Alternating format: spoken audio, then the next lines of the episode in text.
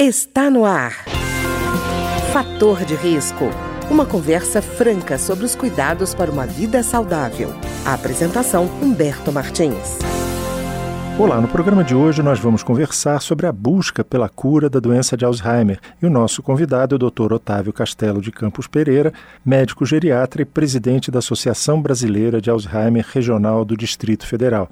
Doutor Otávio, queria perguntar ao senhor, não existe cura para o Alzheimer, né? Não, a gente hoje não tem cura. E essa é uma pergunta muito importante, porque as pessoas às vezes confundem o fato de não ter cura com não ter tratamento.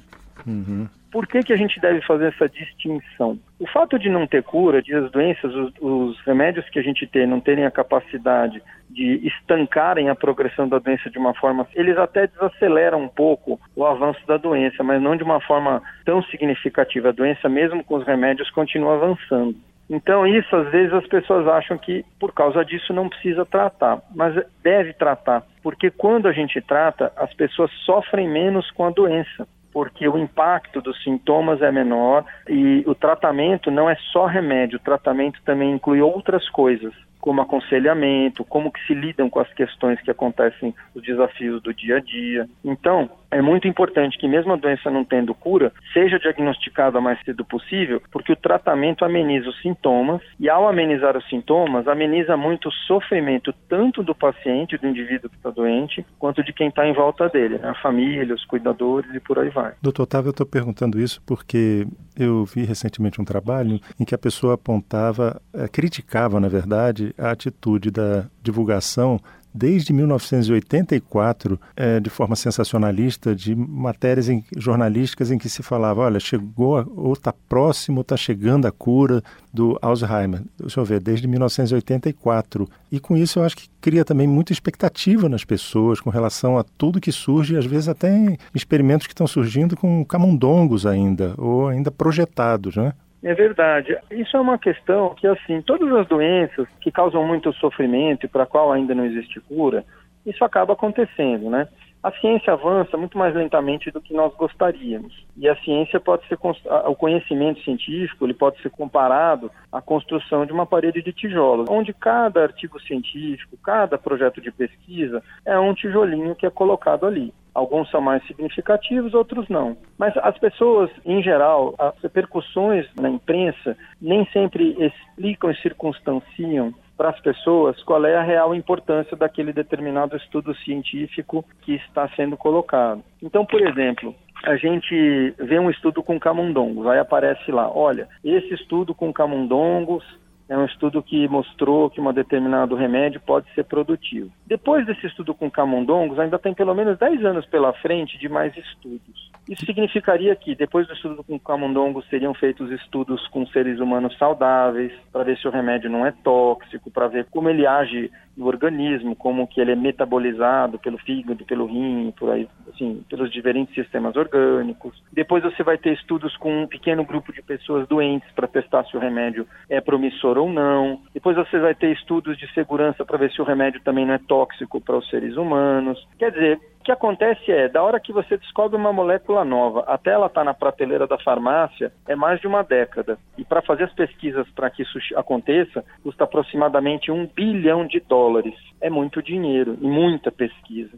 Então, assim, cada uma dessas drogas demora muito para chegar é, na fase final. E o que acontece é que, assim, aí, num outro, uma outra coisa que é importante a gente comentar é que nos últimos 20 anos, nós não tivemos, praticamente nos últimos 20 anos, nos últimos 18 anos, nós não tivemos lançamento de remédios novos no mundo. Uhum.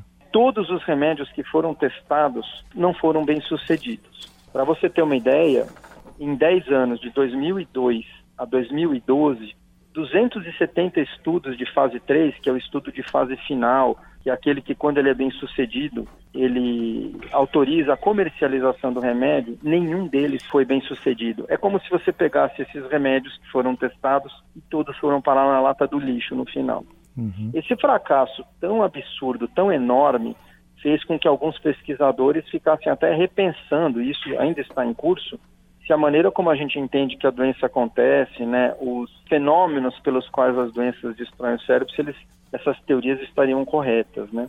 de tanto que foi mal sucedido. Mas o que é importante a gente explicar para as pessoas é que cada pesquisa científica ela tem um contexto dos seus resultados. E aí as pessoas têm muita aflição, porque estão vivendo aquele drama. E cada Isso. coisinha que sai na imprensa, as pessoas já se movimentam, porque aquilo tem muita esperança de que aquilo pode ser um alento para elas, um sofrimento. Então a primeira coisa, eu acho que em relação a esse assunto, é a gente ter um profundo respeito e compreensão e acolhimento com a dor dos pacientes e dos familiares que sabem que a medicina ainda não tem uma solução mais definitiva para oferecer para ele.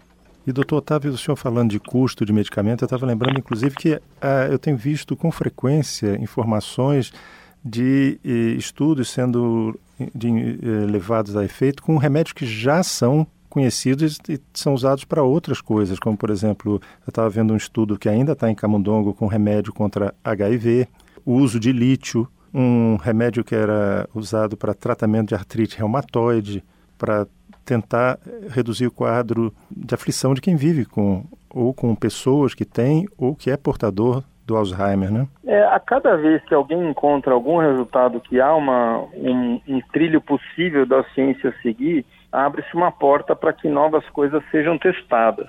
E a ciência médica funciona muito assim. Um remédio que já foi usado para uma determinada coisa, hoje é, é, passa a ser usado para outra. A ciência uhum. médica funciona assim para todas as doenças.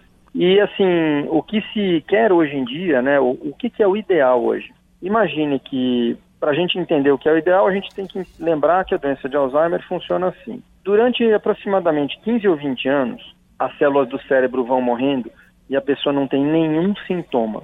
Essa é a que a gente chama de fase prodrômica da doença. E aí, depois de um tempo, a, a pessoa começa finalmente a apresentar os sintomas da demência. Agora, imagine que você pudesse dar um remédio nessa fase onde as células do cérebro já começaram a ser lesadas, mas a pessoa ainda não desenvolveu a demência, os sintomas de perda de memória, de alteração comportamental. Se você conseguisse paralisar esse processo de distribuição, de destruição do cérebro nesse primeiro momento, você, se você interrompesse esse processo, o que, que aconteceria? Você impediria as pessoas de desenvolverem a demência. Ou você pelo menos tornaria mais lento, desaceleraria este processo, de tal maneira que a pessoa, ao invés de começar a doença daqui a dois anos, vai começar daqui a dez. Então você uhum. também deu a ela muitos anos livres de doença, da doença demencial, dos sintomas já que são comprometedores. Essas drogas que têm a capacidade de fazer isso, que é a grande busca hoje em dia, são as chamadas drogas modificadoras do curso de doença. E são essas que têm se tentado muita coisa e, infelizmente, o fracasso de todas elas, né? Muitas são imunobiológicos, são remédios que trabalham com o sistema imunológico, mas também não se conseguiram bons resultados com elas até agora. Interessante é que, por exemplo, nós tivemos uma dessas drogas recentemente, em que foi publicado um estudo em janeiro desse ano, dizendo que essa droga foi interrompido o estudo porque não estava funcionando, aí ela volta para uma fase anterior e está sendo retestada num outro desenho de estudo, numa outra configuração de pesquisa científica para ver. Quem sabe, por exemplo, você testou com uma determinada dose, não deu certo. Quem sabe testar com uma outra dose, num outro regime, se você dava, por exemplo, uma determinada dose duas vezes por dia. Quem sabe eu dar uma dose maior, é, uma vez por dia, funcionaria. Então, essas uhum. pesquisas, a pesquisa às vezes tem uma espécie de vai e vem. É, uhum. a, a, droga já foi descartada numa fase mais avançada, mas ela volta para fases anteriores para começar de novo a testagem. Então, é isso que a gente tem acontecido e isso inclui tanto remédios que já são conhecidos para outras é, doenças, quanto remédios novos que estão sendo testados. Há um painel enorme de remédios hoje. O que se pode dizer é há um exército de pesquisadores ao redor do mundo dedicando as suas vidas, dedicando os seus saberes, dedicando a sua energia e muito assim da sua dedicação profissional e pessoal comprometidos na busca com a cura da doença de Alzheimer. Isso é certo, isso é fato. Certo. Doutor Otávio, de qualquer forma, o mais importante é respeitar a pessoa que passa pelo quadro de Alzheimer, né? Eu acho que é muito importante a gente saber, assim, como a doença funciona, como a gente pode tratar, o que nós podemos fazer para prevenir. Mas hoje, se a gente considerar que mesmo que hoje a gente já tivesse uma cura à vista, Durante muitos anos, a gente ainda ia ter que lidar com as pessoas que já estão doentes, né? Uhum. Que a cura, quando está se falando, é para aqueles que estão começando a adoecer. Para aqueles que já estão gravemente doentes ou já estão, a cura não está muito à vista, não.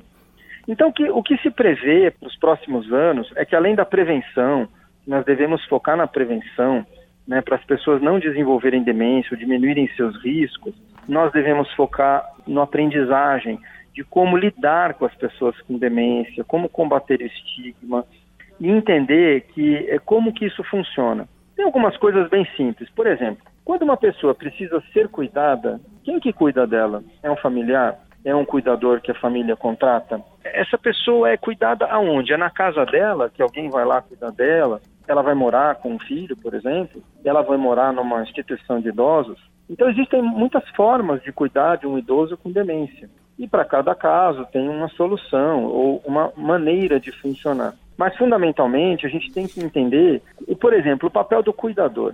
O cuidador é alguém que é muito solitário, é alguém que está lá numa, num trabalho que é árduo, ele é raramente ele é reconhecido pelas pessoas. A maioria dos familiares que não cuidam acha que é fácil cuidar, que não é pesado, quando é muito pesado o trabalho é extenuante, a pessoa tem prejuízo. Essa pesquisa que foi publicada há poucos dias atrás, ela mostrou claramente mais de 70% dos cuidadores teve problemas com a sua saúde pela sobrecarga do cuidado, teve prejuízo para a sua vida social ou para o seu trabalho. E o cuidador também é alguém que tem pouco conhecimento em geral, em regra, ele tem pouco conhecimento, ele não sabe muito bem como é que ele tem que lidar com os desafios, ele precisa de muito apoio. Então, é, é por isso, inclusive, também, que um dos carros-chefes, vamos dizer assim, do trabalho da Associação Brasileira de Alzheimer é ter, ao redor do país, mais de 100 grupos de apoio.